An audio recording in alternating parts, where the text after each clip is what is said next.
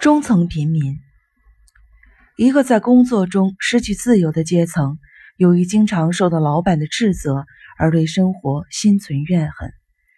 他们生活中唯一的乐趣，也许就是串亲戚。上层平民阶层为人不错，可是再往下走，中层和下层的平民阶层的举止，可能就会让一些人觉得受冒犯了。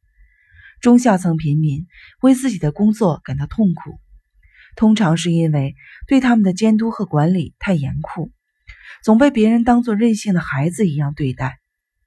一名汽车装配厂的工人说：“这儿就像是在军队，不比军队还糟糕。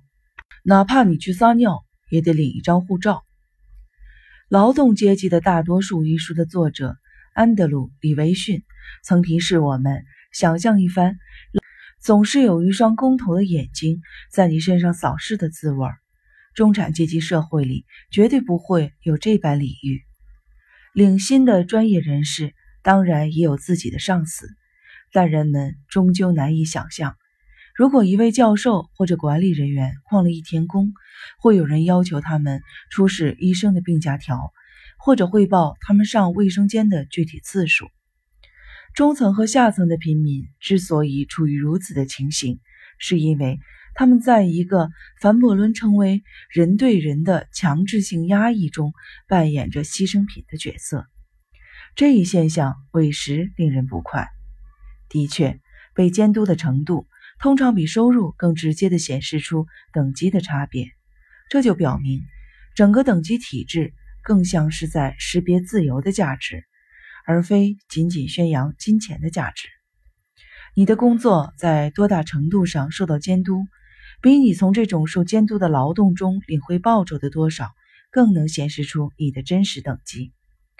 这一点说明了为什么中学教师比大学教授的地位要低。中学教师有责任每周向校长、行政负责人或课程协调人报告授课的情况。也就是说，承认自己的屈从地位。大学教授则因为无需向任何人汇报工作而位高一等，尽管中学教师有可能更聪明、更有风度、更有钱。如果一个人的恭顺服从总是在第一位的，他或者是他一定是个中层或下层的平民。职业阶层从事的工作在很大程度上依赖于不发生差错或失误。即使发生，也可以远远的逃避后果，做到事不关己、无人问津则更好。千万不能再因为立刻被发现并遭到老板的斥责而蒙受耻辱和丢脸。由于长期在工作中忍受屈辱，下层平民总是精神消沉。如一位女工所说：“我们中间好多人的工作，对我们的精神来说简直太没劲了。”圣路易斯的一位出租汽车司机这样为美国发动越南战争辩护：“我们可不能是一个可怜的没救的巨人，我们要让他们明白，我们是第一。”您是第一吗？斯特兹特克尔问他。沉默片刻，他回答说：“我是林蛋。”平民倾向于用简化的方式表达对等级的失望。我们观察平民时。最好注意英国批评家理查德·霍加特的结论：绝对不存在简单的人，平常人也可以很复杂。罗伯特·布莱一定会表示赞同，因为他的诗歌已经表明了这一点。这首诗的名字叫《跟我来》，跟我来，进入那些事物，那些感受着绝望已太久的事物，那些在可怕的孤独中嚎叫的。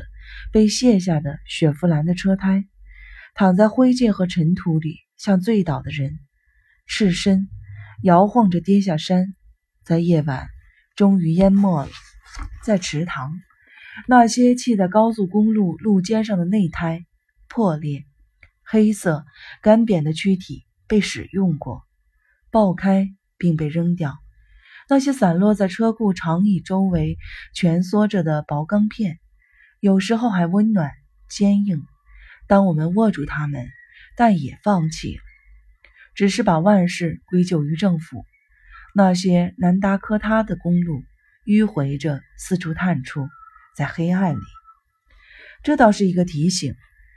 正是他们，那些中层和下层平民阶层，退缩到他们私人的乐趣中去：家庭作坊、房屋修缮、洗车、擦车、打扑克牌、钓鱼、打猎、野营、观看电视上的体育比赛和西部片，把自己当作球场上的四分卫或者开拓边疆的英雄，走亲访友，在周六或周日与家人在当地的商厦购物。下层平民，一个没有明天的阶级，非法移民的大军，过一天算一天是他们的常态。正是这一阶层承担了美国社会中最低下的工作。劳动阶级的最底层，下层平民的特征是明显的感到就业不稳定。这个阶层包括非法移民，如墨西哥的水果采摘工，以及其他一些移民工人。这层人的定律是与社会隔绝。霍加特对英国低层劳动阶级的描述同样适用于其他的国家。这个社会阶层的每一天、每一周都几乎毫无计划，没有日记，看不到记事本，书信往来极少。他们的特征是疏远和孤独，就像生活在阿巴契亚大山谷当中。我们会发现，这些人曾受过训练。如今却一无所获，很可能是出于彻底的一意孤行的绝望而参军入伍。赤贫阶层，一个无家可归、流落街头的等级，懒惰、失望和怨恨压倒了他们的自尊。这是人们看得见的最贫穷的一组，但他们的境况还是要比看不见的底层要好很多。后者并无季节性的工作可干。只能完全靠福利救济过活。赤贫基层与看不见的底层的区别，不在于他们比后者钱多一点，而在于他们看得见。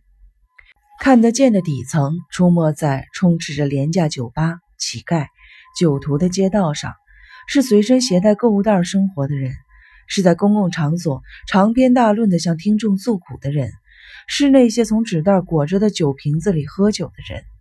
是那些出于渴望别人的认可而当街表演的人，看不见的底层，一个在慈善机构和管教所里度过一生的阶级，像看不见的顶层一样，我们看不见这群悲惨可怜的人。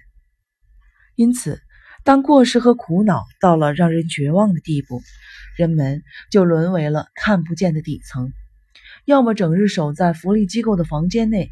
要么想方设法让人弄进一处公共设施，至于那是慈善机构还是管教机关，对他们来说并不是那么要紧。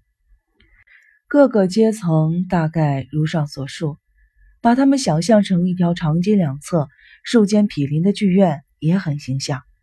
这里每一家剧院门口都挂出挑出的遮棚，上面贴着无数海报。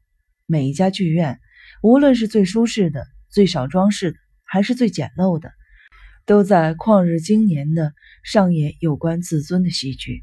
奇怪的是，没有哪一家能晋升为更高一级的剧院。关键问题是，每一家剧院，无论气派最为不凡的，还是平凡无奇的，都看不见有演员表演，因为每一位演员都害怕自己会跌跤、漏念台词或穿错戏服。反正不愿以诸如此类的倒霉事惨淡收场。如果你能找到一个美国人，子君对自己的等级地位完全无忧无虑，请把他披挂好，展示出来。这样的家伙，我还从来没有见过。